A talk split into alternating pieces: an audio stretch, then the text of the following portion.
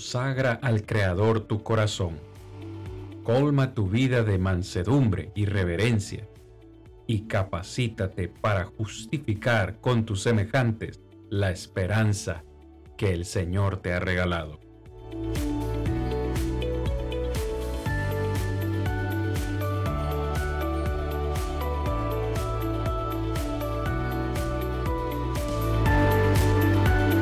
Yo soy Cristian Vargas, evangelista de Plainview Iglesia de Cristo, y este es su programa Defendamos juntos la esperanza.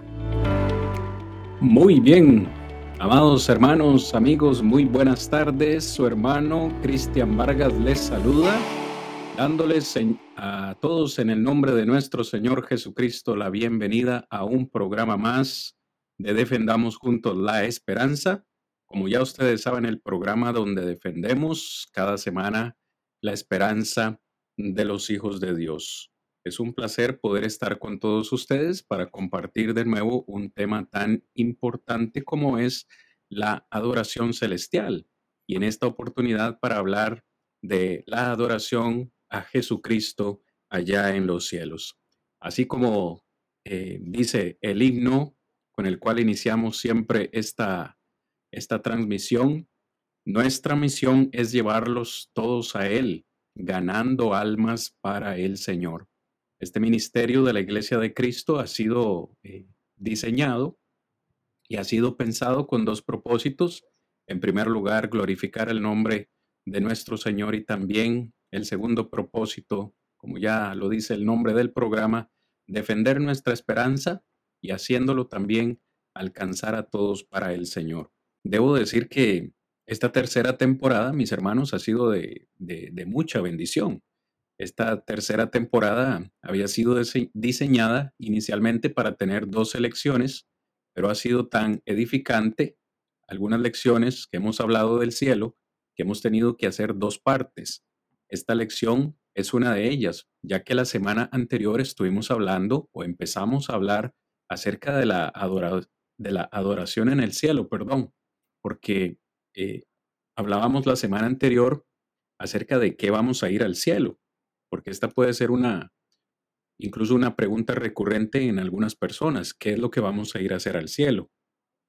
Y eh, vimos algunos, algunos aspectos importantes, perdón, en los cuales vimos que en este momento los ángeles o las huestes celestiales se encuentran adorando a nuestro Señor, así como nosotros se supone que adoramos al Señor todos los días de nuestra vida, no solamente los domingos, sino cada día de nuestra vida adoramos al Padre Celestial. En la, lección de la semana anterior también hablábamos acerca eh, de este texto de Apocalipsis que nos muestra cómo la multitud y los ancianos adoran también a Dios Todopoderoso. Nuestro hermano Rodrigo hacía una excelente intervención y nos decía que esta multitud de los 144 mil está representada por 12, en este caso 12 tribus de Israel, perdón, eh, y 12, perdón, los, los 12 apóstoles, ¿verdad? Que multiplicado por mil y, y se nos da este número, ¿no? Que no es literal, es figurativo, de 144 mil que representan todo el pueblo de Dios, tanto en el Antiguo Testamento como el Nuevo Testamento. Veíamos también a, esas, a esas criaturas o esos, o esas eh, seres, perdón, que se muestran ahí, representando las huestes espirituales, una vez más, las huestes celestiales o los ángeles adorando a nuestro Dios. Vemos entonces también, o vimos la semana anterior, que al cielo vamos a ir a adorar y a servir a Dios únicamente utilizamos varios textos, no sabemos en concreto de qué forma vamos a servir a Dios, pero textos nos dejan ver claramente que va a ser uno de los, de los propósitos finales. Hablamos también de que vamos a reinar con Cristo Jesús allá en la eternidad. Y en fin, el tema fue tan extenso que no nos, no nos alcanzó el tiempo para desarrollar un último punto que teníamos con ustedes, hermanos, el cual era la adoración a Cristo Jesús.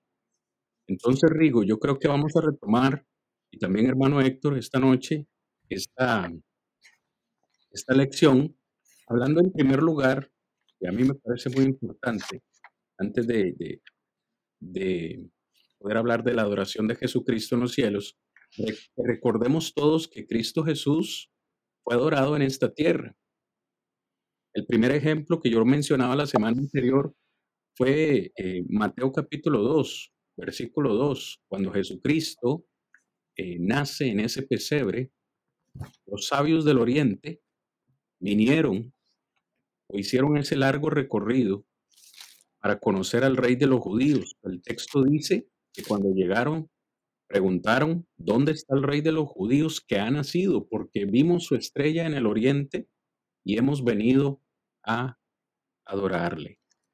Esta palabra adorarle, si recuerdan bien, es del griego proscuneo, que habíamos mencionado varias palabras que pueden significar respeto, admiración, temor, honrar, bendecir e incluso flexionar la rodilla o postrarnos.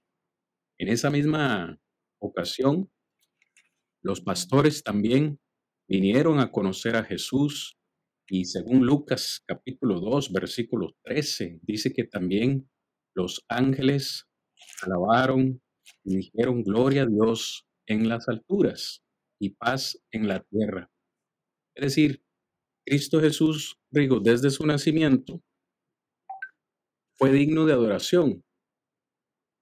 Tan solo un capítulo antes en Mateo se nos dice que su nombre sería llamado Emanuel, que traducido es Dios con nosotros. Hermano Rico, ¿qué opinión le merece a usted eh, este par de textos que he mencionado? Desde niño, Jesucristo ya viene eh, a ser adorado, en este caso, por estos hombres. Es importante poder mirar y, y la particularidad de estos textos referente a Jesucristo. Algo en lo cual nosotros podemos tomar de ese texto es poder ver quién es Jesucristo en realidad, porque a la luz de las escrituras siempre hemos mirado que ningún ser humano aceptó adoración de otro hombre, ¿verdad? si hablamos de los apóstoles, aún los apóstoles miramos nosotros que nunca aceptaron que se le adorara. Sin embargo, bueno, Cristo en el nacimiento y posteriormente lo que vemos nosotros en su ministerio y muchas personas que llegaron aún y le hicieron reverencia, aún se inclinaron delante de él, este, no lo rechazó él. Y esto es un punto en donde podemos considerar que Jesucristo es Dios, ¿verdad? En ese sentido, solo a Dios se le puede adorar y Jesucristo aceptó esto. De ahí en adelante miramos que ningún hombre, ningún apóstol, a pesar de este, dentro del ministerio de cada uno, es algo muy importante el poder ver eh, la misión que tenían de parte de nuestro Señor. Vemos que ellos se consideraban a tal punto, ¿verdad? En el sentido de considerarse hombres como cualquier otro, en donde no aceptaban tomar, por así decirlo, el lugar que le corresponde solo a Dios. Pero Jesucristo sí nos muestra a nosotros las Sagradas Escrituras al Señor aceptando adoración y de esta manera entonces nos llama la atención, nos llama la atención lo que va a ocurrir aún en el cielo, ¿verdad? Que es el punto que vamos a considerar o estaremos considerando más profundamente. ¿Por qué? Porque entonces nos enseña que desde el momento del nacimiento, hablando de Jesucristo, él entonces de esta forma mereció siempre respeto y adoración. Si nosotros contemplamos aún cuando Jesucristo se declaraba y se identificaba como el Hijo de Dios, aún muchas veces lo querían apedrear porque al hacerse Hijo de Dios se hacía a Dios. Entonces, vemos nosotros si en el pasado hablando de Dios, en lo que es la deidad, era adorado también, en su nacimiento es adorado, durante su ministerio es adorado, y entonces esto demanda al hombre reconocer quién es Dios, en este caso reconocer quién es Jesucristo y estar dispuesto a adorarle, ¿verdad? Que es algo en lo cual toda persona debe de tener presente hoy en día. Si no estamos dispuestos a adorar a Dios, pues es, es un problema que encuentra el ser humano porque las Sagradas Escrituras nos van a seguir enseñando que a Jesucristo no solo le adoraron a aquellos hombres en su nacimiento, no solo se rindieron ante Él para adorarle, aquellos hombres bajo su ministerio, sino que nos va a enseñar todavía después de lo que le va a ocurrir a todo ser humano, estar delante de la presencia del Señor y entonces también va a demandar esto. Entonces, son cosas en las que podemos mirar nosotros y considerar en cuanto a ese Hijo de Dios, en cuanto a Jesucristo, en donde estaremos mirando algunas particularidades que la Escritura nos enseña y que vamos a poder mirar aún desde el momento que la iglesia de inicio, en el día de Pentecostés, lo que empieza a ocurrir también de ahí en adelante con algunos que no creyeron en el Señor, que fueron los que lo mandaron a crucificar, y en el primer sermón de Pedro va a hacer alusión a esto, en donde también tuvieron que empezar a demostrar el rendirse a el Señor Jesucristo para adorarle y empezar a tener esa comunión con Él. Así es, mi hermano Rodrigo. De verdad, para todos los que ya se han unido a esta transmisión, recordarles, estamos hablando acerca de la adoración de Jesucristo en el cielo, pero nos parece importante hablar de su adoración también aquí en la tierra porque ya sabemos que hay muchos hoy en día que consideran, incluso creen y afirman que Jesús no es Dios y que por tanto no merece ser adorado. Algunos han visto a Jesucristo como un Dios inferior y esto es un, un tema grave. Hermano, hermano Héctor, el mismo nombre, ¿verdad? Como mencionaba yo hace un momento, en Mateo capítulo 1 se nos dice, su nombre será llamado Emanuel, que traducido es Dios con nosotros. Entonces, esto es un aspecto importante, eh, hermano Héctor. No solo que Jesucristo cuando nació fue adorado, sino también en su ministerio. Vamos a ver unos, unos cuantos versículos que muestran la realidad de que Jesús fue adorado aquí en la tierra. Pero yo quiero que usted, hermano Héctor, me regale eh, un poco su opinión de lo que vamos mencionando hasta este momento, por favor. Sí, me, parece muy importante, hermano, lo que usted está mencionando ahorita, e inclusive está tomando de algunos grupos que niegan, en este caso, que Jesús es Dios. Y podemos analizar ahorita el texto que usted está hablando con respecto a eh, Mateo capítulo 1, versículo 23, donde habla por lo menos que se llamará Emmanuel, que significa Dios con nosotros. Y mire cómo es, a, partir del nacimiento de Jesús, estamos hablando de, del nombre que recibe Él. Yo creo que es algo que nosotros debemos valorar y tomarlo como un aspecto muy importante para todas aquellas personas que niegan con respecto a que Jesús es Dios. Y usted está mencionando desde que pequeño, desde el, vamos hablando de que se menciona que Él eh, su nombre Emmanuel es Dios con nosotros. Entonces yo creo que es muy importante, hermano, que se está tomando ahorita de la parte de, de, de, niño, de bebé. Imagínese usted. Ahora, lo que viene en el transcurso de lo que usted va a desarrollar también, yo creo que tenemos más evidencia todavía para demostrar que Jesús realmente es Dios. Así es. Por ejemplo, miren hermanos este texto en Mateo capítulo 14, Versículo 33. Todos conocemos la historia, ese acontecimiento donde Jesús anda sobre el mar, viene caminando sobre el mar en medio de esa tempestad, en, en medio de esa tormenta, y en esa ocasión encontramos al apóstol Pedro, que dicho sea de paso, para mí es magnífica esta historia. Pedro es el único ser humano que ha caminado en el agua después de Jesús.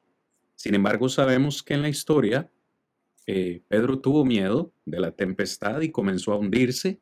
Y el texto dice que dio voces diciendo, Señor, sálvame. Jesús le extiende la mano, lo, lo, lo salva, pero también lo exhorta y le dice, hombre de poca fe, ¿por qué dudaste? Y dice que cuando ellos subieron en la barca, se camó el, se camó el viento. Verso 33, entonces los que estaban en la barca vinieron y le adoraron, diciendo, verdaderamente eres el Hijo de Dios. Fíjese, la misma palabra que hemos estado considerando la semana anterior y lo estamos viendo hoy. En esta ocasión, este grupo de sus discípulos, al ver el poder de nuestro Señor Jesucristo, no solo de caminar en el agua, sino de calmar la tempestad, eh, pudieron reconocer verdaderamente, no nos cabe duda, tenemos evidencia de que este hombre es el Hijo de Dios y le adoraron. Pero hermano Héctor, yo no encuentro a Jesús en esta ocasión enojado o reprendiendo a, los discípulos por estarle adorando. Digo, si ellos estuviesen haciendo algo incorrecto, Jesús les hubiese exhortado y les hubiese dicho, no hagan tal cosa porque solamente Dios es digno de adoración. ¿Verdad que sí? Claro que sí, hermano. Al permitir, Él está dando a entender realmente quién es Él. Entonces, desde el momento que ellos ven también el poder que tiene sobre la naturaleza, ellos están entendiendo perfectamente quién es el que va ahí con ellos. Por eso es que dice verdaderamente, dice, eres hijo de Dios. Entonces, yo creo a mis hermanos de que al momento que ellos le adoran, entonces es parte que ellos reconocen de que Jesús es Dios. Y Él no niega en ningún momento. Él no le dice, levántate porque yo también soy hombre. No, más bien Él acepta lo que es la adoración. Y es parte muy importante también esa, mi hermano. Claro que sí. Hermano Rigo, quiero que hagamos alusión a otro texto, porque no solamente los discípulos adoraron a Jesús, eh, también encontramos en Juan capítulo 9, versículos 35 al 38, para todos los que nos acompañan en esta ocasión también, si gustan leerlo, si gustan acompañarnos, encontramos esta ocasión donde Jesús sana a un hombre ciego de nacimiento. Todo, todo un acontecimiento, todo un problema en esta ocasión.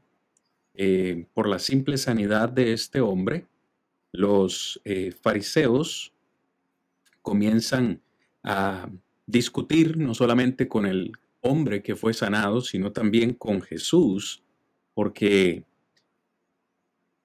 ya sabemos que en muchas ocasiones eh, estos fariseos y, el, y, hombres del tiempo de Jesús negaron que Jesús era Dios, negaron que Jesús era el Hijo de Dios. Bueno, en el verso 24 incluso le dicen a este hombre ciego, entonces volvieron a llamar al hombre que había sido ciego y le dijeron, da gloria a Dios. Nosotros sabemos que ese hombre, refiriéndose a Jesucristo, es pecador. Presten atención a la blasfemia. Lo tratan no solo como un hombre, sino que lo tratan como un hombre pecador. Es decir, no están aceptando su deidad, no lo están reconociendo como Dios. Incluso este hombre ciego dice, bueno, si es pecador, yo no lo sé. Yo no sé si es pecador o no. Lo que sé es que siendo yo ciego, ahora veo. En fin, comienza a haber una revuelta, hermano Rigo, comienza a haber una, una discusión, no solo con el hombre ciego, sino con, sus padres. Y en el versículo 35 encuentro algo maravilloso, y es que no solamente este hombre fue eh, sano o recibió sanidad de su ceguera física, sino también de su ceguera espiritual. Verso 35. Oyó Jesús que le habían expulsado a este hombre del templo, y hallándole le dijo, ¿crees tú en el Hijo de Dios? Respondiendo él, dijo, ¿quién es, Señor? ¿Quién es para que crea en él? Le dijo Jesús, pues le has visto, y el que habla contigo, él es. Y él dijo, creo, Señor, y le adoró. Palabra interesante, le adoró. De nuevo, la misma palabra que hemos utilizado en, esta, en estas dos lecciones, se postró, cayó a los pies de Jesús y dijo, Jesús, para juicio he venido yo a este mundo para que los que no ven vean y los que ven sean cegados. Este hombre adoró a Jesús. De nuevo, Rigo, ¿hay alguna parte en el texto tan siquiera en la cual podamos inferir que Jesús recibió con desagrado la adoración de este hombre? Para nada, más bien vemos cuando el mismo Jesucristo le manifiesta y bueno, el, 35 es muy importante el poder, poder, verlo, ¿verdad? La pregunta que él dice, ¿crees tú en el Hijo de Dios? Le hace una pregunta que si cree en el Hijo de Dios, ¿verdad? Este entonces le, le responde y dice, bueno, ¿quién es? ¿Verdad? Como preocupado, indagando, bueno, este, como que dice, de alguna forma, para poder creer en Él, ¿quién es, Señor? Deme información por lo que había ocurrido, había ocurrido, había experimentado algo grande este hombre, este, había recibió esta sanidad, había recibido la vista, pero miramos este, la forma en la que lleva esta conversación con Jesucristo y el mismo Jesucristo entonces primeramente le hace ver o le hace la inquietud, la pregunta que si cree en el Hijo, ¿verdad? De Dios. Entonces le dice, bueno, ¿quién es, Señor, para que yo pueda creer en Él? Entonces Jesucristo mismo le dice, bueno, quien habla contigo, yo soy. Pero cuando Él se... Aquí hay dos cosas. Una, primero, la identificación de Jesucristo como el Hijo de Dios, es decir, haciéndose Dios en realidad. Es la, la segunda persona de la deidad. Cuando se identifica con este hombre, dice, bueno, ¿quieres saber quién es? es el que habla contigo, soy yo. Pero este hombre inmediatamente, cuando Jesucristo le hace esto, en primer lugar, Jesucristo se identifica ahora como hijo de Dios, como deidad. Inmediatamente ese hombre dice que lo que hace es creer que este es el hijo de Dios y le adora. Entonces, hay dos cosas allí. Primero, se hace hijo de Dios o se identifica como hijo de Dios en donde nadie tenía potestad para hacer esto, ¿verdad? No eh, sería una blasfemia si mismo Jesucristo no hubiese sido el Hijo de Dios, pero se identifica como el Hijo de Dios y miramos nosotros todavía en donde remarca esto, en donde este hombre entonces le adora.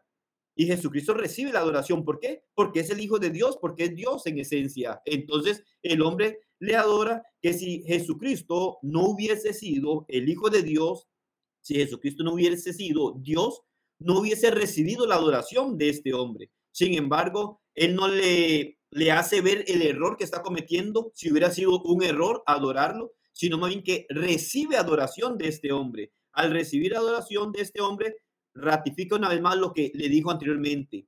Él es el Hijo de Dios. Entonces, Él es el Señor, quien merece la adoración. Y este hombre se rinde a sus pies, se postra y le adora. Y Jesucristo acepta esta adoración si Jesucristo no hubiese sido Dios, si Jesucristo no hubiese sido el Hijo de Dios, ni se hubiera identificado como Hijo de Dios, y mucho menos hubiera recibido adoración de un ser humano. Pero recibe la adoración, la acepta, porque está demostrando que verdaderamente es el Hijo de Dios. No sé, no sé alguna persona que, quiera decir lo contrario. Eh, el texto, además de muchos otros, como hemos considerado, es bastante claro en la demostración del mismo Jesucristo, en donde se manifiesta Él lo que es y lo que se dispone también a recibir, porque primero se identifica como Dios y después recibe adoración como Dios. ¿Por qué? Porque es Dios. Jesucristo mismo lo manifiesta y Él es Dios y recibe adoración. Por lo tanto, es algo claro que nosotros podemos considerar, aparte de algunos textos que podemos seguir mirando, este, en donde nos van a recalcar, nos van a recalcar una y otra vez.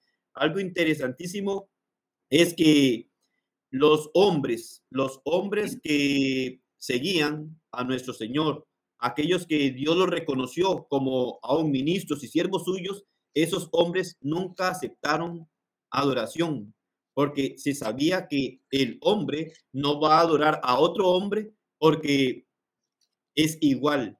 Jesucristo recibe adoración porque Jesucristo es Dios y por eso no llegó este a decirle a este hombre, ¿qué haces? ¿Cómo vas a adorarme? No, sino que recibe la adoración de este hombre porque él es quien merece toda honra, toda gloria y este hombre lo que hace es manifestar de esta manera lo que Dios había hecho en él, lo que Jesucristo había hecho en él, le había dado la vista y él lo reconoce de esta manera. Así es, mi hermano Rigo, muchas gracias por ese importante y excelente comentario. Continuamos con este valioso tema. Jesucristo fue adorado desde su nacimiento, como ya lo vimos, fue adorado también en su ministerio, no solo con sus discípulos, sino con gente o personas inconversas, pero también Jesucristo fue adorado incluso después de su resurrección. Hermano Héctor, yo quisiera que usted me haga el favor, eh, si puede, mi hermano, de leerme y comentarme eh, Juan capítulo 20, versículo 28, que a mí me parece un tema eh, o un versículo importantísimo, porque aunque no encontramos en este texto la palabra adoración como tal, la expresión de este hombre, si, la expresión de este hombre no demuestra adoración, pues yo no sé qué, qué lo haría, ¿verdad? En Juan capítulo 20, 28, mi hermano Héctor. Está bien, hermano, claro que sí. Juan 20, 28. Sí, señor. que dice, entonces Tomás respondió y le dijo, Señor mío y Dios mío. Amén. Ok. Sí, mi hermano, yo creo que después de la resurrección, como dice usted, y algo muy importante, hemos visto primeramente en su ministerio y ahora se nos presenta aquí después de, de la resurrección. Un dato muy importante que tenemos aquí porque se le presenta a, a sus apóstoles, los cuales estaban reunidos y podremos analizar desde el versículo 24, donde sabemos que la única persona que no creía en ese momento era Tomás. ¿ya? Eh, uno de los doce dice, llamado Dídimo, no estaba con ellos cuando Jesús vino. Le dijeron, pues los otros discípulos, al Señor hemos visto. Y él le dijo, si no viene en sus manos la señal de los clavos y, me, y metiere, dice, mi dedo en el lugar de los clavos y metiere mi mano en su costado, no creeré. Ocho días después estaban otra vez, dice sus discípulos, dentro y con ellos Tomás. Llegó Jesús estando las puertas cerradas. Algo muy importante ahí, mis hermanos, las puertas cerradas. Un dato muy importante. Eh, dice, estando las puertas cerradas, y se puso en medio y le dijo, paz a vosotros. Podríamos ver ahí una manifestación del poder de Dios, del poder de Jesús manifestándosele a ellos, donde ellos estaban en ese lugar, eh, estaba, dice, las puertas cerradas, pero el poder de Jesús se manifiesta. Y el versículo 27, en este caso, luego dijo Tomás, pon aquí tu dedo, le, dijo Jesús a Tomás, pon aquí tu dedo y mira mis manos y acerca tu mano y métela en mi costado y no seas incrédulo, sino creyente. Mis hermanos, qué increíble. O sea, sabemos de que Jesús, después de, de la resurrección, eh, también se presenta algo maravilloso, el poder como se manifiesta en ese momento. Y Jesús es para que eh, para que reconociera en ese momento con respecto a quién era realmente Jesús. Estamos hablando que Jesús es Dios y el poder se manifestó en él. Entonces, y la expresión que le da y le dice, Señor mío y Dios mío. Mi hermano, yo creo de que aquí es un dato también, como le digo, un dato muy importante que nosotros debemos eh, tomarlo en cuenta, de que después de la resurrección, eh, vemos que Tomás, la expresión que da, encontramos otros textos también cuando las Marías dice que estaban eh, en el sepulcro y Jesús se le presentó y también le adoraron. O sea, un dato muy importante donde donde estas personas que estaban ahí también reconocieron, eh, podríamos decir, la deidad de Dios, la deidad de Jesús. Por eso, mi hermano, yo creo que es, vamos avanzando poco a poco. Hemos visto de niño, hemos visto en su ministerio, ahora después de la resurrección, también se presenta y también lo reconocen como Dios.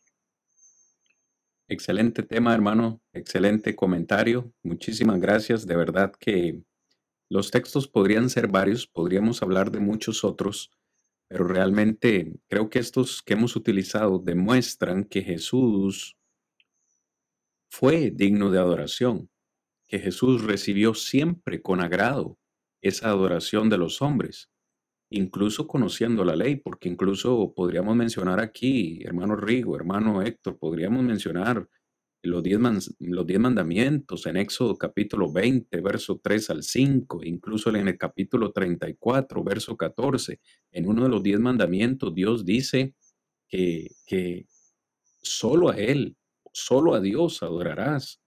Y les dice al pueblo de Israel, no te harás imagen de ningún tipo, porque solo yo soy un Dios celoso, solo yo soy digno de adoración. ¿Ustedes no creen que Jesús sabía conocía a la perfección esta ley. Él mismo la dio. Y una vez más, en cada uno de esos textos no encontramos a Jesús reprendiendo a las personas porque le adoraran. Todo lo contrario. Lo recibió con agrado.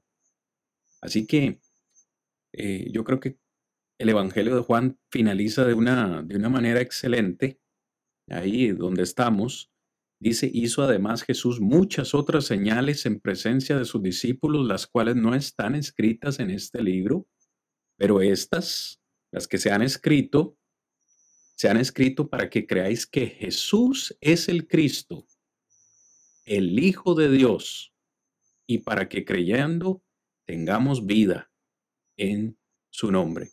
Qué maravilloso final del Evangelio de Juan. Nos reafirma de nuevo Juan que lo que tenemos escrito aquí es para que ustedes que nos escuchan y para que nosotros y toda la humanidad pueda tener evidencia suficiente para creer que Jesús es Dios, que es el Hijo de Dios y que por tanto debe ser adorado, para que podamos tener vida en su nombre. Ahora, sí, hermano Héctor. Sí, solamente para leer, leer ese texto que me parece interesante, eh, Mateo 28, versículo 9.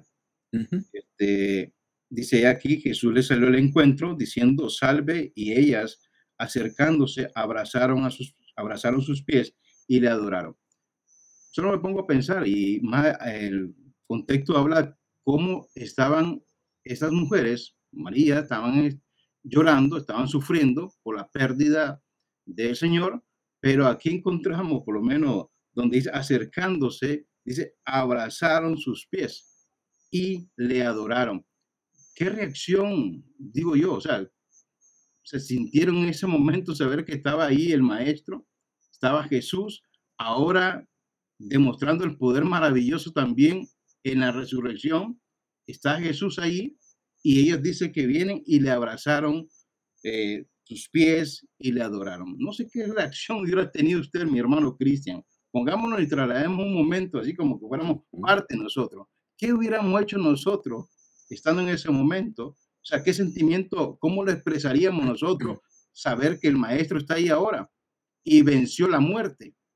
Y yo creo que cada uno de los que estamos aquí, estamos compartiendo, sabemos que esa es la gran bendición que nosotros tenemos, que Jesucristo resucitó, que la tumba está vacía y que ahora está en los cielos y que estas Marías que estaban abrazando los pies, dice, le adoraron. O sea, ¿cómo sería en ese momento ese sentimiento para expresar ese amor que tenían hacia Dios? Podríamos decir directamente hacia Dios porque Jesús es Dios.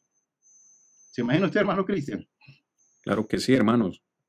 Y no podemos, ahora que usted cita este texto, hermano Héctor, no podemos eh, olvidar que ellas habían regresado eh, para ungir al Señor, ¿no? Ellas todavía lo creían muerto, lo, lo creían todavía en la tumba. Así que, de nuevo, encontrarse con la noticia, como dice usted, de que no está muerto, de que ha resucitado, debió haber producido en ella y todos los demás discípulos un gozo inefable. De hecho, el versículo 8 me, pues, eh, me reafirma, dice que eh, tuvieron temor y también gran gozo. Temor y gran gozo y fueron a dar las nuevas a sus, a sus discípulos. Rigo, gran enseñanza para nosotros. Saber que nuestro Salvador está vivo nos debe motivar con gozo a salir a dar esas buenas nuevas, anunciarle al mundo que nuestro Salvador no está muerto, no está en la tumba, sino que está vivo, está en el cielo, abogando por nosotros y a donde esperamos irle a adorar. Claro, cuando miramos eso es lo que nos, como dice Pablo en la carta a los Corintios, en realidad la base de, nuestra fe. Si Jesucristo no hubiese resucitado, no tendríamos esperanza alguna. Pero el que Cristo haya resucitado es lo que nos da una esperanza, una esperanza que también si morimos antes de que Él venga a juzgar al mundo entero, vamos a ser resucitados. Y, es muy interesante el caso de Tomás. Si nosotros miramos el caso del ciego, el ciego, diríamos nosotros, ignora. Ignora en un sentido porque quiere saber quién es y le adora. Pero en Tomás y lo que leía el hermano Héctor y su contexto, es un incrédulo. Es una persona la cual dice que en la primera ocasión no estaba con los otros discípulos cuando Jesucristo llegó. Cuando le comentaron a él que habían visto al Señor resucitado, bueno, él dice, primero tengo que verlo, primero tengo que tocarlo para ver si es cierto. Pero él llega y al tener este encuentro con Jesucristo, esas palabras, ¿verdad? Cuando dice, Señor mío y Dios mío, entonces en donde reafirma él verdaderamente que ese era el Cristo resucitado.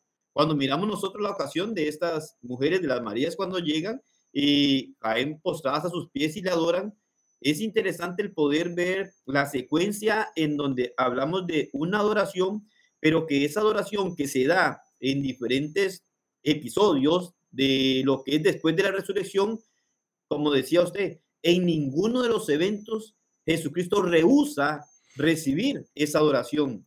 Él no les reprocha algo inadecuado que estuvieran haciendo. E interesante, como usted mencionaba, lo que ocurre de los diez mandamientos y uno de ellos es que no puede adorar a otro Dios fuera de Dios, ¿verdad? Deuteronomio 6 nos habla, Jehová Dios, vuestro Dios, uno es, no hay nadie aparte, no se le puede adorar a nadie. El judío reconocía esto, el judío sabía esto, era celoso en cuanto a Dios. Y entonces cuando nosotros vemos esto y vemos sobre la resurrección, es el punto principal. Si Cristo hubiera quedado en el sepulcro, no tendríamos esperanza, no existiría vida este, eterna en nosotros. ¿Por qué? Porque estaríamos creyendo en un hombre como cualquiera, como cualquier otro. No hubo hombre que se levantara de entre los muertos. Es cierto, Jesucristo resucitó a Lázaro. Hubieron algunas resurrecciones de algunas personas que hicieron tanto Jesucristo como sus apóstoles, pero vemos este caso que es el mismo Hijo de Dios que muere, es sepultado y resucita al tercer día. Evidencia tenemos a la luz de las escrituras de todo esto. Es como cuando el apóstol Pedro en Hechos capítulo 2, versículo 36, él les habla y le dice, sepa pues ciertísimamente toda la casa de Israel, que a este Jesús, a quien vosotros crucificasteis, Dios le ha hecho Señor y Cristo. Y le enfoca la palabra de Señor de ese que es lo mismo que decir Dios, aquel poderoso que está de esta manera. Entonces, esto es lo que hace ver lo que sigue, porque el versículo siguiente él dice que cuando escucharon esto se compungieron de corazón. Estamos hablando con judíos, aquellos judíos que reconocían quién era Dios, que sabían quién era Dios y que cuando el contexto usa Pedro haciéndoles ver de quién hablaba, si de David o de y hablaba, bueno, si se va al sepulcro de David, ahí están los restos de este profeta, pero hablando del sepulcro de Jesucristo, cualquiera puede ir a ese sepulcro y no lo va a encontrar allí. No porque lo robaron y se lo llevaron para otro lado y lo escondieron, no, sino porque hay evidencia sólida de que este ser resucitó entre los muertos. Tanto así que cuando se aparece a sus discípulos, cuando se aparece a un incrédulo de sus discípulos, cuando aparece a aquellas mujeres, lo ven resucitado y le rinden adoración. Y él recibe esta adoración. La resurrección de Jesucristo es la la base de nuestra fe. Si Jesucristo únicamente hubiera muerto, como decimos, Jesucristo murió por nuestros pecados, muere por los pecados de todo ser humano. Pero si Jesucristo solo hubiese muerto y no hubiese resucitado entre los muertos, en realidad no hubiese tenido valor la muerte de Cristo. Pero al ser levantado de entre los muertos es lo que da el valor de la muerte de Él. Porque al ser resucitado es como dice Pedro aquí, Dios lo ha hecho Señor y Cristo. Ahora es quien tiene la potestad, tiene la autoridad y la manifiesta de esta manera y ellos entonces vienen y ya se introducen. Bueno, entonces, si así es el mal que hemos hecho, si así es nuestra condición, ahora, ¿qué vamos a hacer? Le preguntan a Pedro. Es importante esto porque diríamos nosotros, hay dos etapas o podemos encontrar dos etapas en, en el transcurso del ser humano en esta tierra. Es reconocer a Dios en un tiempo en el cual puede beneficiarse el hombre para ser reconciliado con Dios, o como la escritura nos va a mostrar, va a haber un tiempo en el cual también hasta el más incrédulo va a tener que también reconocer a ese Dios. Pero ahí es el gran problema que podemos nosotros encontrar, ¿verdad? O el ser humano puede encontrar. Hoy es el tiempo en el cual todo ser humano puede reconocer lo que hemos estado diciendo, que Jesucristo es Dios, que Jesucristo es aquel ser que vino a este mundo a morir por nuestros pecados, que fue aquel que no únicamente estuvo en el sepulcro, sino que fue levantado del sepulcro, y que de esta manera hoy hay evidencia de que ese Cristo crucificado no está en el sepulcro, resucitó, y al resucitar nos da a nosotros la esperanza de vida eterna como se la da a toda persona. Pero para poder aprovechar el regalo de Dios, tenemos que aprovechar el tiempo que Dios nos da. Y este es el tiempo en el cual Dios nos da para poder reconocer a Jesucristo como Señor, a Jesucristo como Dios, para postrarnos ante Él y serle obediente a lo que Él dice. Porque no es únicamente creer que Cristo vino y murió y resucitó. Muchos creen hoy que Cristo murió y resucitó, pero el creer que Cristo murió y resucitó, como le hemos enseñado en otras lecciones, este creer es sinónimo de obedecer lo que Dios dice.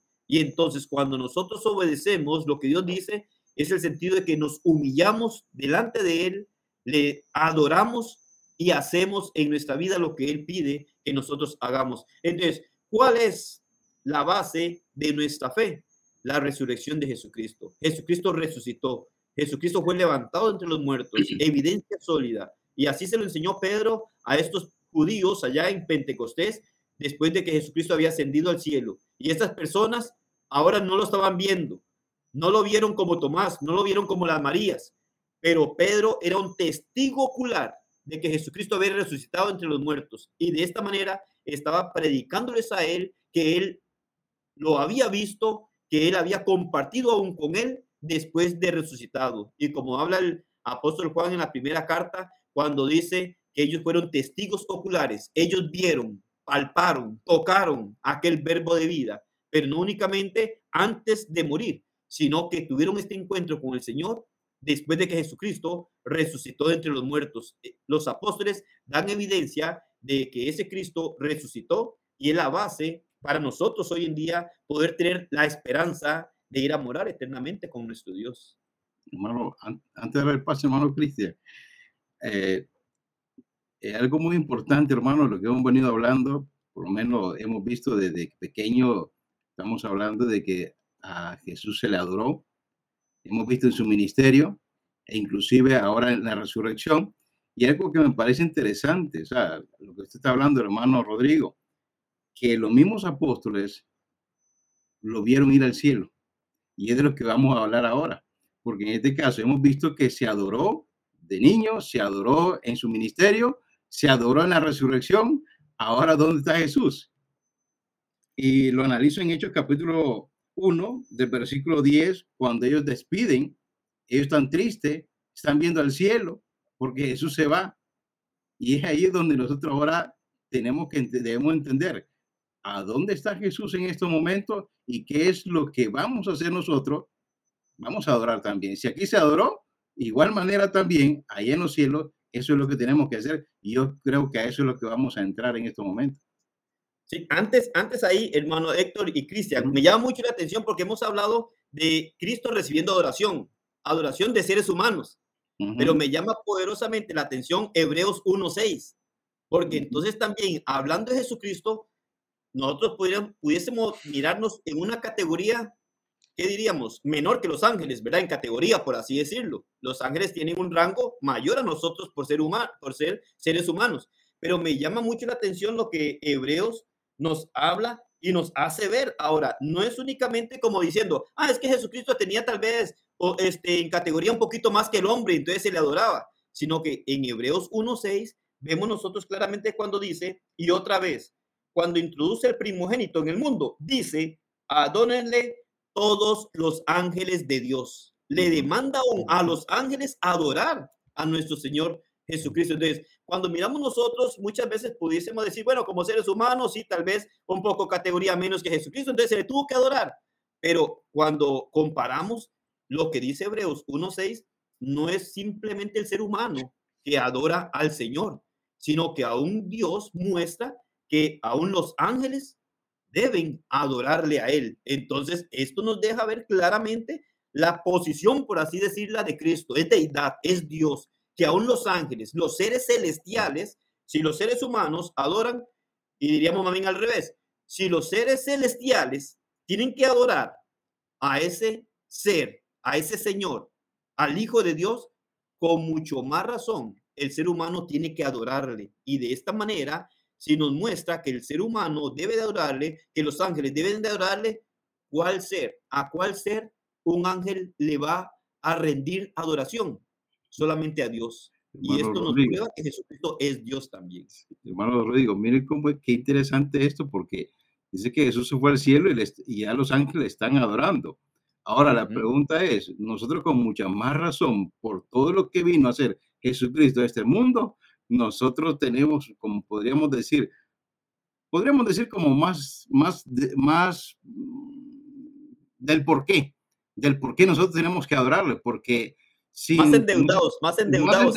podríamos decir, porque realmente lo que vino a ser Jesucristo a este mundo fue demasiado grande. Entonces, eh, si los ángeles están adorando, pues prácticamente lo que vamos a hacer nosotros también, cuando vayamos allá, pues eso es lo que nos corresponde a nosotros también. pero todo depende lo que nosotros hagamos en este mundo. Si yo estoy adorando en este momento a mi Dios, a mi Jesús, pues prácticamente es lo que voy a hacer allá. Pero si yo aquí soy indiferente a la adoración, al adorar a mi Dios, pues yo creo que lamentablemente pues estamos perdiendo la oportunidad también. ¿Ya? Hermano Cristian. Amén, amén, mis hermanos. qué, qué interesante conversación estamos teniendo hoy. De, hecho, me dejaron muchos temas ahí en el aire y no sé cuál de todos, cuál de todos comentar, porque todos son realmente buenos. Yo pienso que la invitación es clara. Ustedes lo han dejado, lo han dejado ver. O sea, la invitación es clara. Toda la creación, toda la creación debe alabar a nuestro Señor. Imagínense, desde que nació, vinieron hombres a adorarle en su ministerio, tanto sus discípulos como, como la gente que estuvo a su alrededor le adoró. Incluso después de la resurrección vemos cómo las Marías le adoran, cómo Tomás le adora, asciende al cielo y los ángeles en este momento le están adorando. Bueno, Creo que la invitación es clara. Todo, todos nosotros le debemos eso al Señor, le debemos esa adoración. Pero la verdad tiene que ser también dicha, mis hermanos, y ustedes lo han, lo han dejado saber. Hay quienes han tomado la decisión de no adorar al Señor. Claro que eso no va a quedar impune, como lo vamos a ver en un momento, eh, pero tarde o temprano el Señor recibirá la honra y la gloria que merece. Ustedes lo han dejado claro, Él ya está en el cielo y ahí recibe adoración de los ángeles, ahí es donde esperamos nosotros ir a adorar a nuestro Señor. Hablemos un poco entonces de esta adoración celestial. Vean el primer texto que quiero compartirles, mis hermanos, Apocalipsis capítulo 5. Vamos a leer desde el versículo 8 hasta el versículo 14, porque este es un ejemplo claro de que el Cordero de Dios, Jesucristo, nuestro Salvador, es merecedor de esa adoración, y no solo de los ángeles, no solo de los seres humanos. Vamos a ver con claridad el texto. Espero que ya estén ahí. Dice así, y cuando hubo tomado el libro, los cuatro seres vivientes y los veinticuatro ancianos se postraron delante del Cordero. Todos tenían arpas y copas llenas de oro, o copas de oro, perdón, llenas de incienso, que dice son las oraciones de los santos. Y cantaban un nuevo cántico diciendo, digno eres de tomar el libro y de abrir sus sellos, porque tú fuiste inmolado. Vaya subrayando, ¿por qué es digno el Cordero de tomar el libro, de abrir sus sellos y por supuesto de ser adorado? Dice Juan, porque tú fuiste inmolado y con tu sangre nos has redimido para Dios de todo linaje y lengua y pueblo y nación. Siguiente, y nos has hecho para nuestro Dios reyes y sacerdotes, y reinaremos sobre la tierra. Y miré y oí la voz de muchos ángeles alrededor del trono y de los seres vivientes y de los ancianos, y su número era millones de millones, que decían a gran voz, el cordero que fue inmolado es digno de tomar el poder, las riquezas, la sabiduría, la fortaleza, la gloria, la honra y la alabanza. Escuche bien el versículo 13. Y a todo lo creado que está en el cielo y sobre la tierra y debajo de la tierra y el mar y todas las cosas que en ellos hay, oí decir al que está sentado en el trono, es decir, a Dios, y al Cordero, es decir, a nuestro Señor Jesucristo, sea la alabanza, la gloria, la honra y el poder por los siglos de los siglos. Los cuatro seres vivientes decían, amén. Y los veinticuatro ancianos se postraron sobre sus rostros y adoraron al que vive por los siglos de los siglos. Qué maravilloso texto, hermanos. Podríamos ocupar el resto de la lección solo en este texto. Espero que no lo hagamos, hermano, porque sí ocuparíamos una tercera clase para, para otro texto que tenemos pendiente. Pero comentemos un poco, hermanos, acerca de, este maravilloso texto, que por cierto eh, habla acerca de ese momento en el que el Señor eh, es digno, según la visión de Juan, es digno de tomar ese, ese rollo o ese libro con siete sellos, dice sellado por dentro y por fuera, nadie fue digno de abrirlo, sin embargo, se nos menciona que nuestro Señor Jesucristo es digno, como ya mencioné, no solo de abrir ese libro y poder ver su contenido, desatar esos sellos. Más que eso, me interesa que comentemos el por qué el Señor fue digno de poder abrir ese libro. Y es ahí donde comentaba específicamente desde el versículo 8, eh, más bien desde el versículo 9 en adelante. Digno eres de tomar el libro y de abrir sus sellos. Primera razón, porque fuiste inmolado. Segunda razón, según el versículo 9.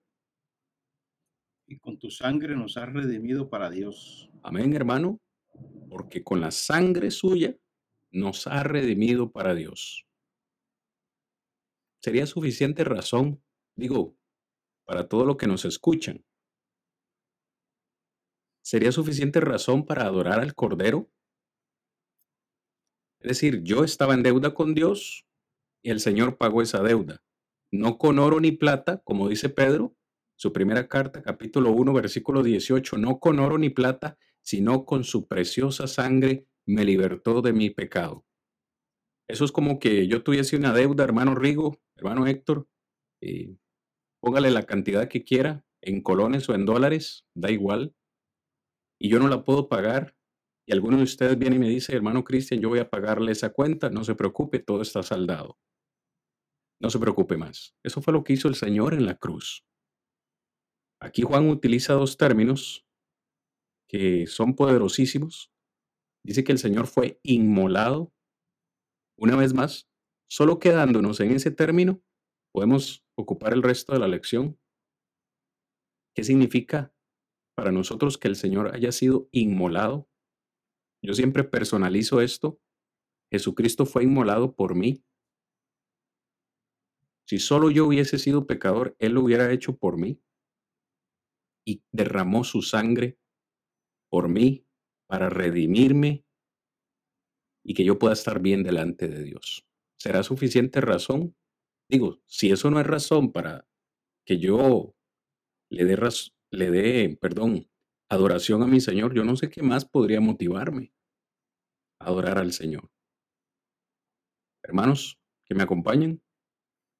Opiniones. Este, es, bueno ahí cuando habla de inmolado, ¿verdad? Si nosotros miramos como una definición que se pudiera enfocar a inmolado, que es lo que nos da a nosotros, lo que usted decía, eh, bueno, en este caso le da al Señor la razón de lo que está diciendo ahí, del por qué, ¿verdad? Viene a tener esa autoridad del ser digno. Nos habla que es prácticamente sacrificar una víctima.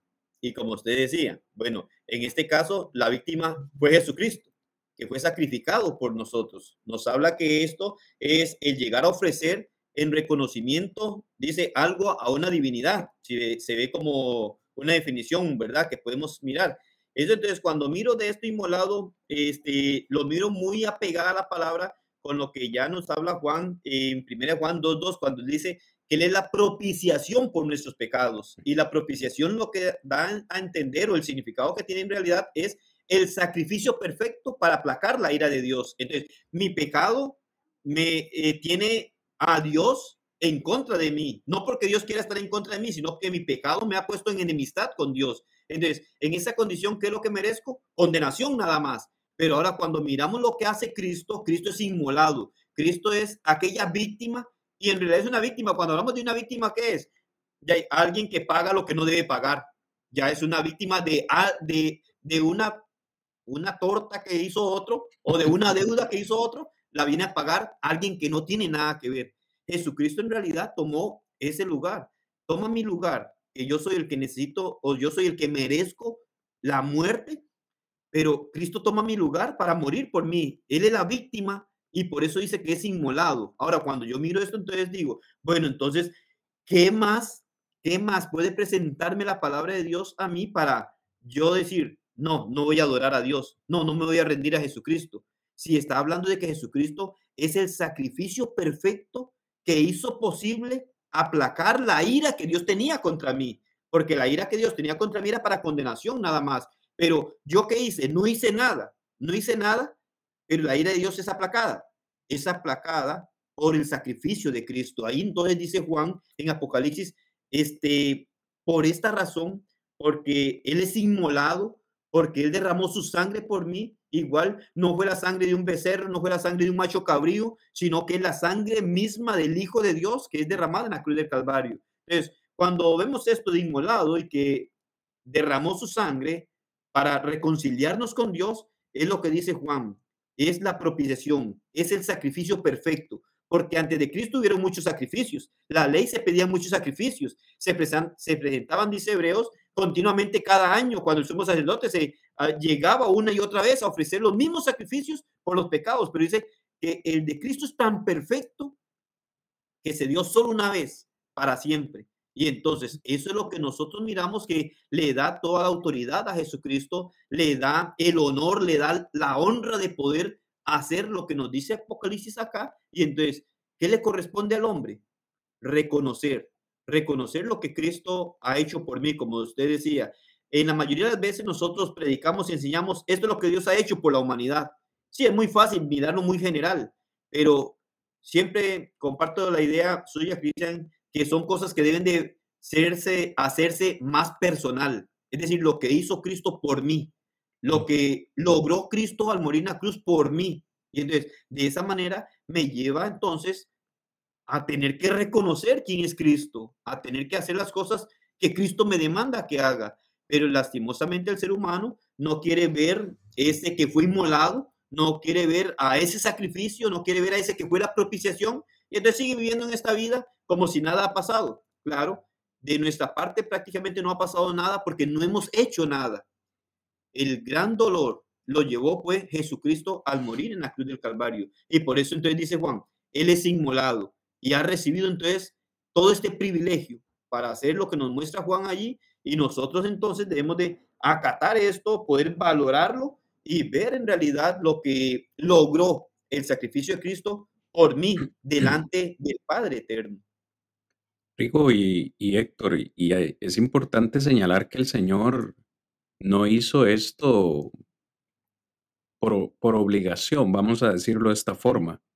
No lo hizo a regañadientes porque el Padre Celestial lo envió a cumplir esa, esa misión. No, no, el, texto de Hebreos 12, versículo 2 eh, nos dice, puesto los ojos en Jesús, el autor y consumador de la fe, el cual por el gozo puesto delante de él, sufrió la cruz, menospreciando el oprobio y se sentó a la diestra de Dios. Es decir, Jesucristo hizo esto eh, yo, siempre he dicho, ¿verdad? El Señor no lo mataron, Él dio su vida, Él mismo dijo, este, a, mí nadie me quita la vida, yo la doy voluntariamente. Hebreos me dice que lo, lo hizo con gozo, por lo que eso produciría en nuestras vidas, lo cual me lleva, pues a mí también, hermanos, a, a reconsiderar este texto y decir, si Jesús sufrió con gozo, yo debo alabarle con gozo. No puedo tener yo una, una actitud eh, pasiva, eh, negativa para con el Señor, de ir y hablemos, encasillemos esto de la adoración de los domingos, ir con pereza, pero ni siquiera me siento motivado a cantar, a alabar al Señor con todo lo que Él hizo. Y de nuevo, en mi manera de vivir, el, texto en, en, el verso 3 dice, considerad aquel que sufrió tal contradicción de pecadores contra sí mismo para que vuestro ánimo no se canse hasta desmayar. Es decir, debemos considerar lo que Jesús hizo por nosotros. Estamos hablando que fue inmolado, como dice usted, Rigo, pagó un precio que no tenía que pagar, lo hizo con gozo. ¿Cómo no voy yo a adorar al Señor? Hermano Héctor, ¿se, merece eso el Señor de parte de nosotros?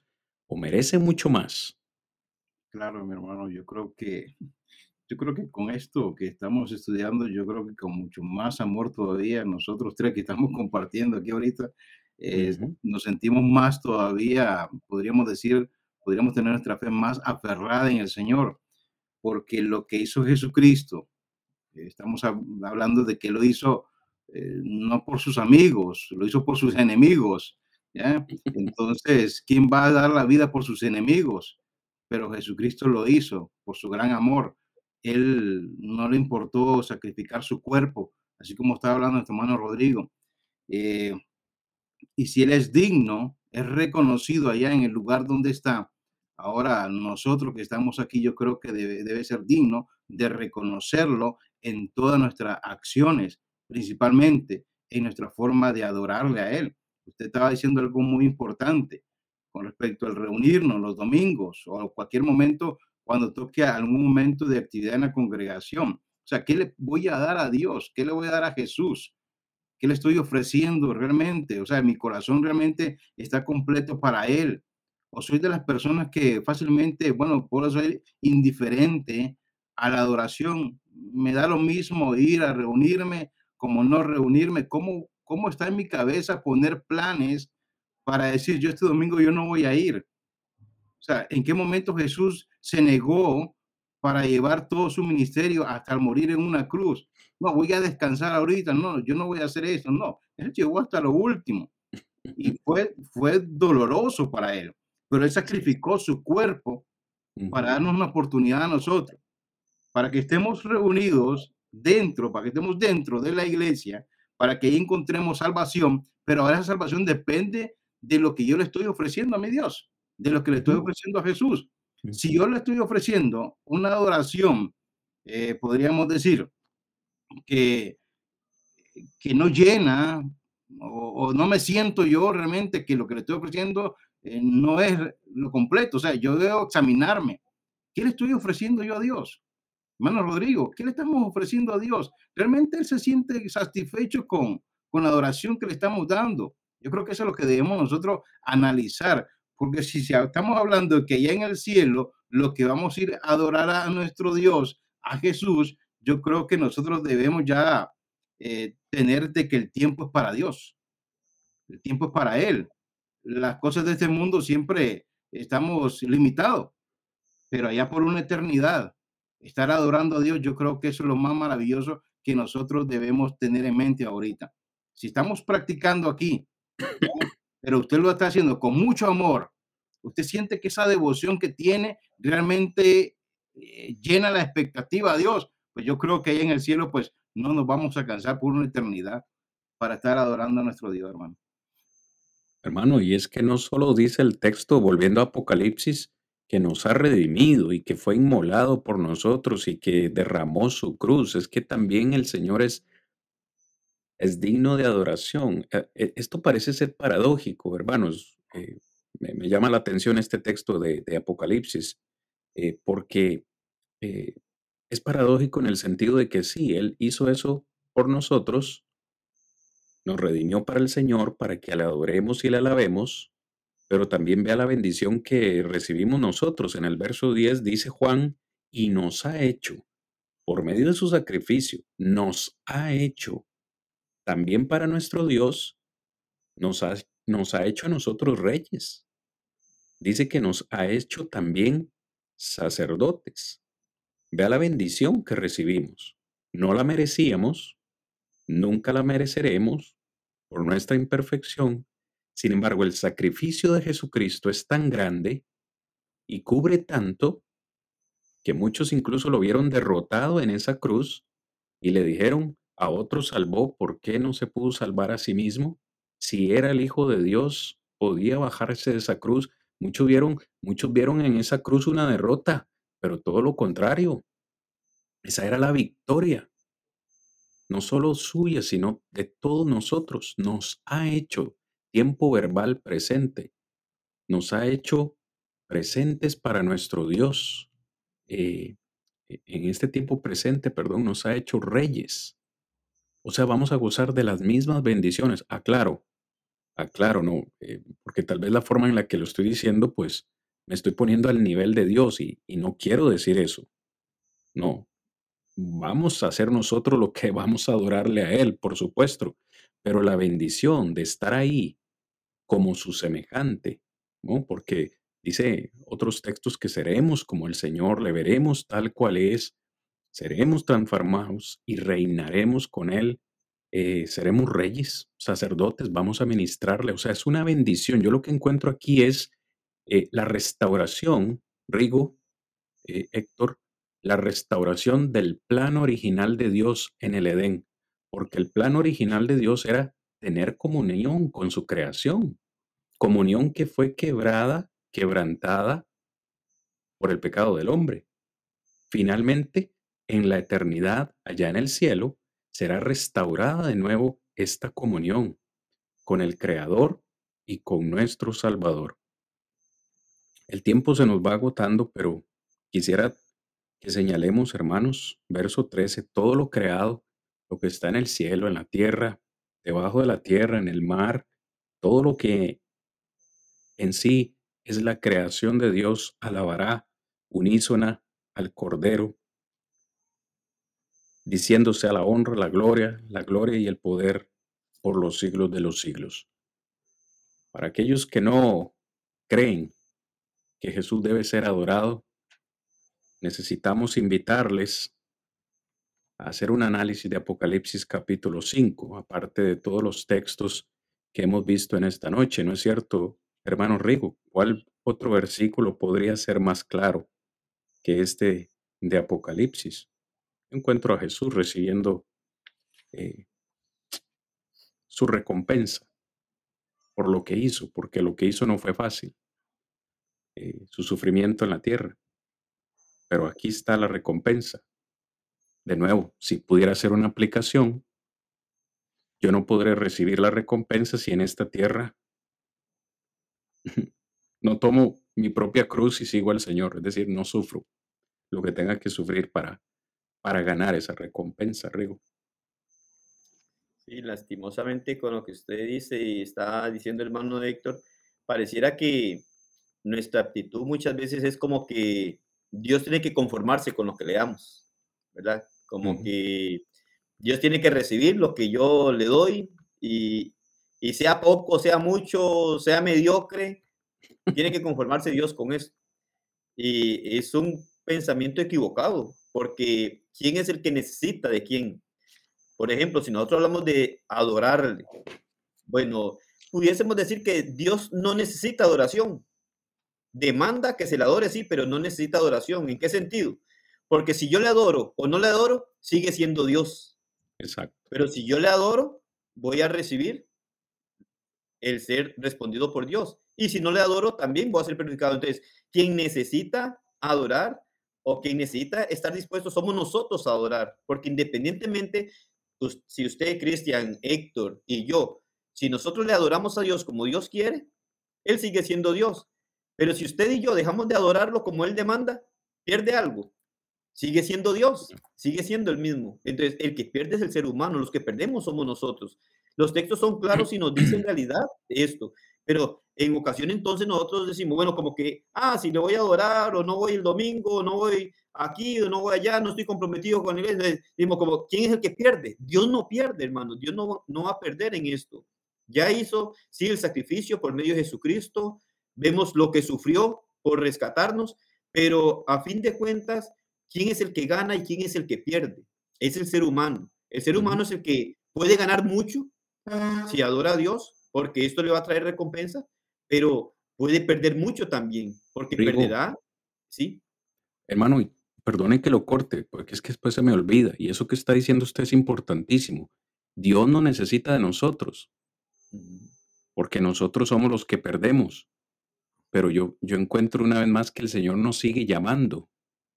Imagínense, Él quiere tener comunión con nosotros, quiere llevarnos a la eternidad. Es que Él no necesita que nosotros llevarnos a la eternidad, Él seguirá siendo Dios, pero constantemente nos sigue llamando. Si tomo su comentario, yo entiendo que Él constantemente nos sigue llamando porque Él sabe que los que perdemos somos nosotros y Él no quiere que nosotros perdamos, ¿cierto? Así es, así es. Y, ahí se ve entonces, se ve, como usted decía, paradójico ver estas cosas. Quien le debe estar rogando a Dios somos nosotros que nos reciba pero es Dios que nos está rogando que hagamos lo que Él quiere porque quiere llevarnos allá. Entonces, se, ve el amor de Dios tan grande y que no quiere que nos perdamos.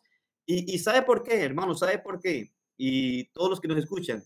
Porque, como dice el mismo Señor, vuestros pensamientos no son mis pensamientos y vuestros caminos no son mis caminos. El hombre, nosotros como seres humanos, cuando analizamos todas estas cosas desde nuestra perspectiva, con nuestra mente humana, no vemos lo que Dios ve. Dios ve lo que es en realidad estar en un sufrimiento. El hombre no percibe esto, no quiere verlo. Cree que es como una faula el no ir a adorar a Dios, porque estamos hablando de ir a adorar y permanecer en la eternidad adorando a Dios. Esto muchas veces se ve muy superficial, pero es que el, el gran problema es que si usted y yo en la eternidad no estamos adorando a Dios, es en dónde vamos a estar. Y Dios sabe esto. Dios sabe que si en la eternidad no estamos con Él, adorándole, Él sabe en qué lugar vamos a estar. Pero el hombre no quiere ver que ese otro lugar es un lugar de tormento, un lugar de sufrimiento. Entonces, ahí es en donde nosotros debemos de evaluar y examinar y pesar esto, como usted decía. Este, Dios no necesita en realidad de nosotros, pero sigue suplicándonos, suplicándonos, porque es lo que hace Dios, suplicarnos. De una y de otra manera nos suplica que hagamos lo que Él quiere, que Él quiere llevarnos allá, y de una y otra manera, y como diríamos, a través de las escrituras lo pinta de mil maneras para que el hombre pueda entender y pueda escucharle. Pero el hombre sigue errando el camino. ¿Por qué? Porque hace caso omiso a lo que Dios le dice, cierra sus oídos a lo que Dios le está pidiendo. Y entonces pareciera que es Dios el que necesita, sin embargo, no es Dios el que necesita, es el ser humano, somos nosotros. Pero sin embargo, a pesar de que Él no necesita, porque esto no hace un cambio en Dios, nos sigue rogando, como usted decía, sigue pidiéndonos. Y mientras estemos en esta tierra, vamos a mirar que va a seguir rogando, a tal punto que habla Pedro y nos dice que hoy en día algunos tienen la venida del Señor por tardanza, como que no va a venir. Pero él dice, no, no, no, no, no es que estoy tardando, no es que no voy a ir, sino que estoy siendo paciente para que lleguen al arrepentimiento, para que puedan venir a estar en la eternidad conmigo.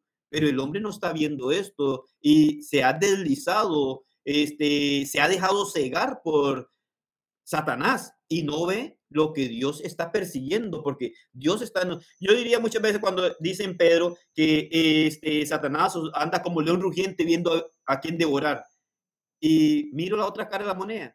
Dios anda detrás de nosotros suplicándonos para que podamos llegar a adorarle a Él. Entonces, Dios se preocupa por nuestro bienestar, quiere lo mejor para nosotros. Lastimosamente, nosotros no estamos viendo lo que Dios en realidad quiere. Y esto entonces nos hace no ver lo que Dios desea que podamos ver. Sí, hermano Héctor. Hermano Rodrigo, sí, sí, estamos viendo ahí, estamos analizando el sacrificio que hizo Jesucristo, ¿verdad? Y yo creo que Él puso su vida Usted está tocando algo muy importante que muchos, por lo menos el ser humano, eso es lo que menos eh, pone atención muchas veces, de que va a haber una parte donde el cuerpo, por ejemplo, va, a haber una separación, cuerpo y alma. Y esta es la parte que donde nosotros debemos preocuparnos. ¿Qué estamos haciendo en la actualidad? ¿Qué estamos haciendo en este momento? Yo realmente he encontrado la parte de que me va a ayudar para, para encontrar esa salvación usted enfocó bastante con respecto a las personas que todavía no han, no han encontrado o no han obedecido lo que es el Evangelio. pero ¿qué pasa con aquellos que, que somos miembros de la iglesia? Ya, aquellos que estamos dentro de la iglesia, con solamente no, con, con solamente no dar el paso al bautismo, ya tenemos la salvación, porque sabemos que la salvación. Y algo muy importante, como es usted, Dios nos tiene que andar rogando. Y, veo a un apóstol Pablo que utilizó esas palabras también, porque en Romanos capítulo 12, donde dice, así que hermano, os ruego, dice, por las misericordias de Dios. Dice, ¿qué es lo que está rogando eh, Pablo? Dice, que presenten, dice, vuestros cuerpos en sacrificio vivo, santo, agradable a Dios, que es vuestro culto racional. Jesucristo puso su vida, o sea, sacrificó su vida él nos pide también que nosotros sacrifiquemos algo. ¿Y qué es lo que vamos a sacrificar? Aquellas cosas que nos detienen para ir creciendo en la parte y acercarnos más a Dios cada día. Por eso es que dice que pongamos en sacrificio, dice, vivo, santo, agradable a Dios, que es vuestro culto racional. Dice que no nos conformemos a este siglo, sino transformados por medio de la renovación de nuestro entendimiento para que comprueben, dice, cuál sea la buena voluntad de Dios agradable y perfecta. Y esa es la última parte que a nosotros nos debe interesar como cristianos. ¿Ya? La parte de cómo le estoy agradando a Dios en estos momentos. Si estamos hablando de una adoración que vamos a hacer, por lo menos en el cielo, ¿de qué forma le estoy agradando en estos momentos a mi Dios? Ya, esa es la parte que debemos nosotros meditar. Claro. Yo le agradezco grandemente ese comentario, hermano Héctor, porque yo creo que lo decíamos la semana pasada, estamos en un, yo pienso que estamos en una preparación, en una preparación para lo que nos espera en la eternidad. Y en la eternidad va a ser una continuación de lo que se supone estoy haciendo aquí en la tierra. Es decir, voy a ir a adorar porque ya estoy adorando aquí a mi Señor. Pero, ¿cómo está siendo mi adoración? Ya la pregunta no tan solamente es si le estoy, si le estoy adorando, sino cómo le estoy adorando. Si estoy viendo mi adoración como algo aburrido, de verdad no puedo ni permanecer dos horas en el servicio, en el culto, porque me tengo que estar levantando a ir al baño, o, o, estoy pensando en qué voy a almorzar, o estoy pensando en otra cosa. No estoy concentrado en lo que, en lo que el Señor hizo por mí. Eh, muy importante lo que usted señala, porque aquí no podemos señalar solamente tampoco a los, a los inconversos o los que, a los que se han negado a adorar al Señor, su comentario, según le entiendo, eh, gira también en torno a, los que ya estamos en la fe, pero digo, hemos permitido quizá que los afanes de la vida nos, nos invadan y le estemos dando una adoración al Señor, no con la calidad que el Señor se merece. Y es por eso que yo leía hace un momento el texto de Hebreos 12, Versículo 3 dice el escritor, considerada al que sufrió tal oprobio por nosotros. Dice para que nuestro ánimo no llegue a nosotros al punto de desmayar. Y esa palabra desmayar en el hebreo lleva la idea de enfermarnos. Si usted analiza bien ese texto, el, el desánimo puede, puede llevar a enfermarnos eh, en términos espirituales. Y es, y es ahí donde vemos hermanos que emigran de nuestras congregaciones, cuando vemos hermanos que abandonan la fe. Es por eso que este programa, pues le hemos llamado Defienda la Esperanza, porque hay quienes parece que han dejado que su esperanza se enfríe y han abandonado la fe. Imagínense, estamos utilizando esta frase, mis hermanos, abandonar la fe, pero ¿qué implica eso? ¿Qué, implica abandonar la fe? Darle la espalda al Señor tener por inmunda la sangre del cordero. El mismo hebreo dice, el que peca voluntariamente ya no hay más sacrificio que hacer. Al que tenga por inmunda la sangre del Señor, la pisotee. Entonces es un tema muy, muy importante. Y en los pocos minutos que nos quedan, yo quiero hacer una anotación en ese sentido, tanto para aquellos que son eh, no creyentes, como también para aquellos que hemos creído. Y es que sea en esta tierra o en la eternidad, en algún momento todos tendremos que adorar al Señor. La semana anterior yo utilizaba, utilicé una frase que llamó mucho la atención, Rigo eh, y Héctor. Yo dije al Señor, o lo, o lo adoraremos, o lo adoramos por las buenas, o lo adoramos por las malas. Y una hermana nos hacía la pregunta, ¿cómo se puede adorar al Señor por las malas? Y justamente esa frase me vino a la, a la mente basada en el texto de Filipenses 2 con el cual quiero que terminemos el episodio de hoy, si gustan acompañarnos. En Filipenses capítulo 2 yo encuentro el amor del Señor para con nosotros, porque dice Pablo, hablando de Jesucristo, siendo en forma de Dios, no estimó el ser igual a Dios como cosa a que aferrarse, sino que se despojó a sí mismo tomando forma de siervo.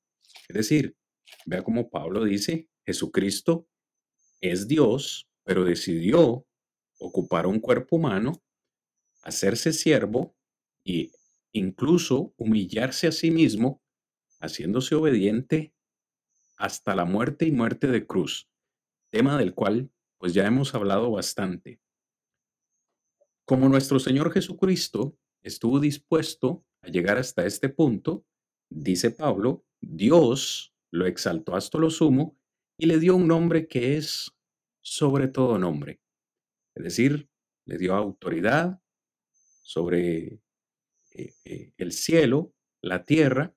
Y dice el verso 10, de aquí donde extraigo esta frase, para que en el nombre de Jesús se doble toda rodilla de los que están en los cielos y en la tierra, debajo de la tierra, y toda lengua confiese que Jesucristo es el Señor, para gloria de Dios Padre.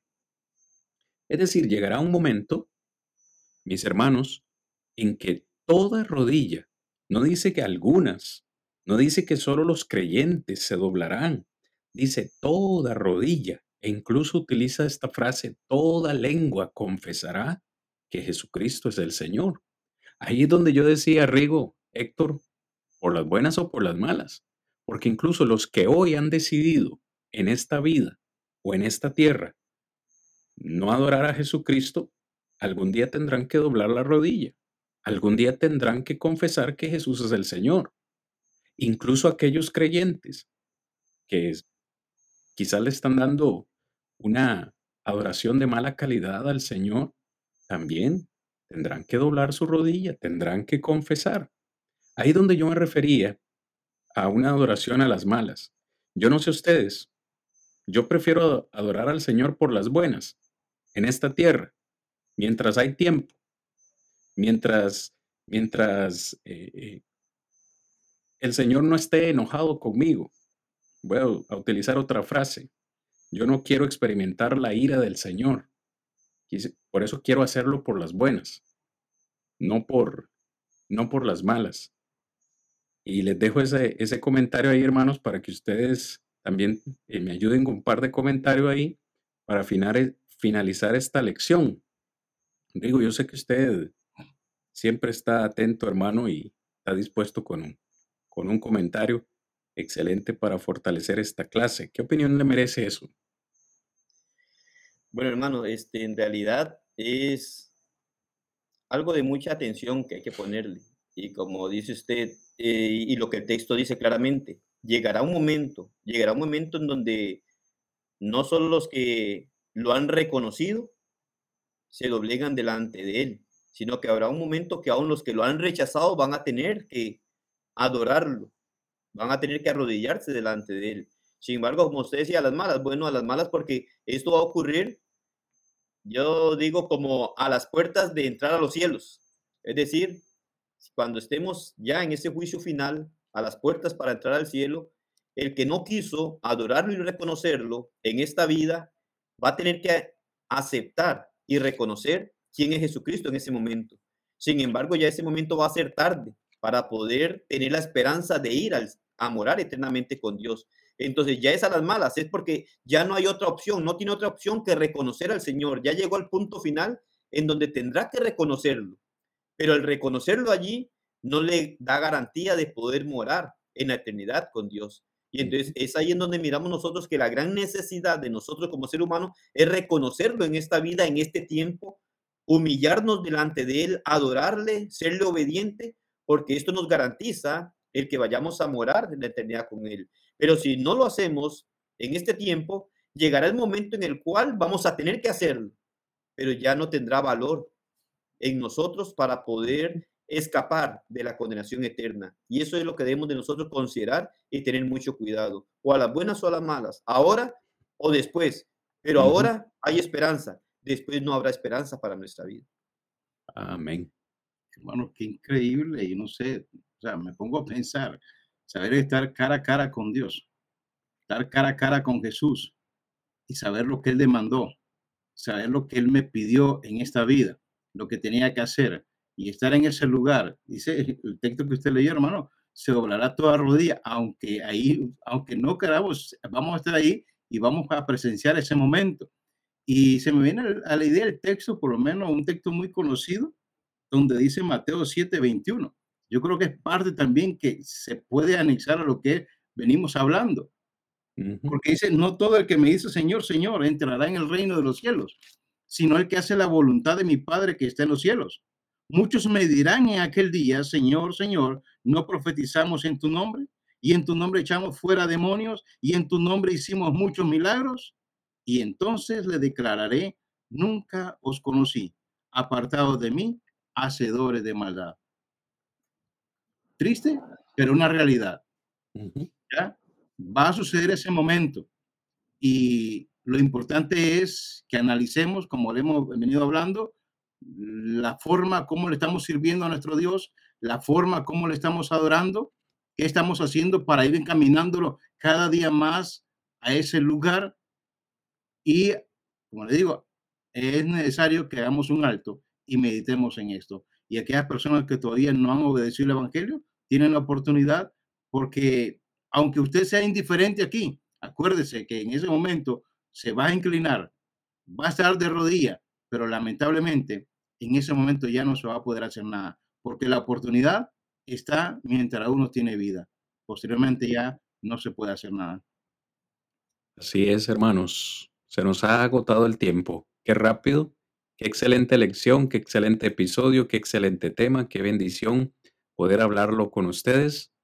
Hermanos, nuestra única esperanza para llegar al cielo es Cristo Jesús. Él mismo dijo, yo soy el camino, la verdad y la vida. Nadie viene al Padre si no es por mí.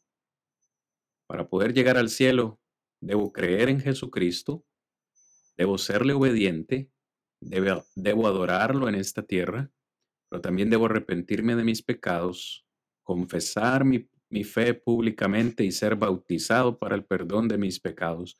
Cuando yo haga eso, cuando usted haga eso, el Señor perdonará sus pecados, lo agregará a la iglesia que el Señor compró con su sangre, inscribirá su nombre en el cielo, y cuando usted salga de esas aguas totalmente lavado de sus pecados, les únicamente le resta una vida de adoración al Señor hasta que Él venga o hasta que usted muera.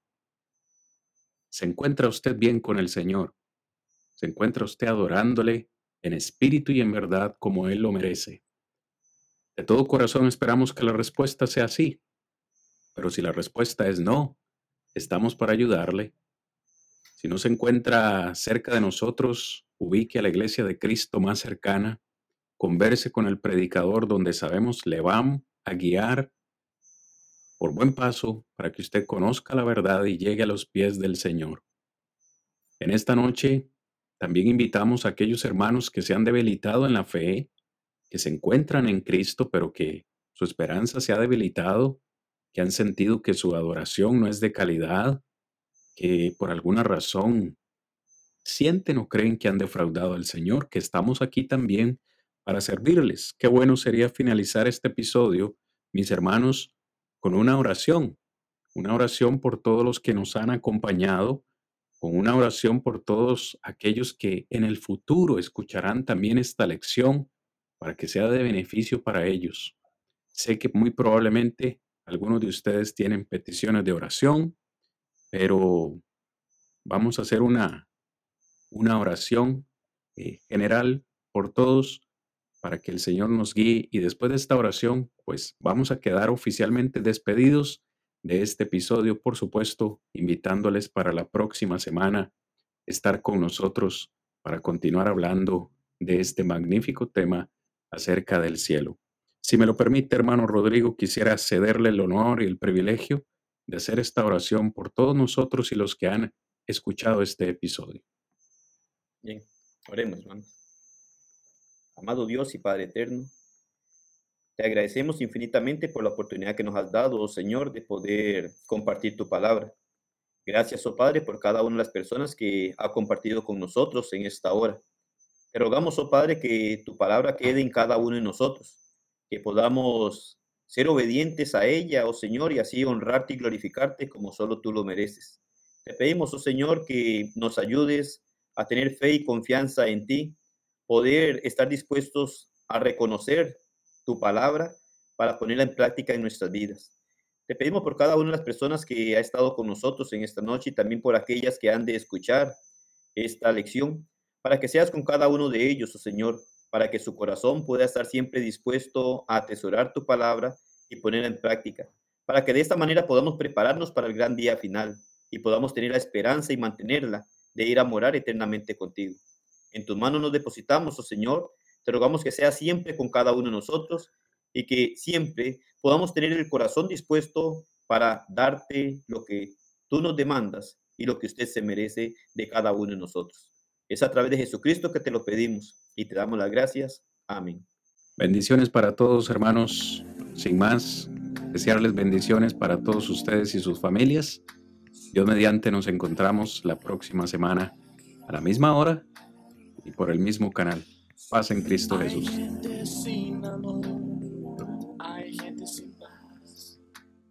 Caminan solos en su soledad, no dejando su pasado atrás.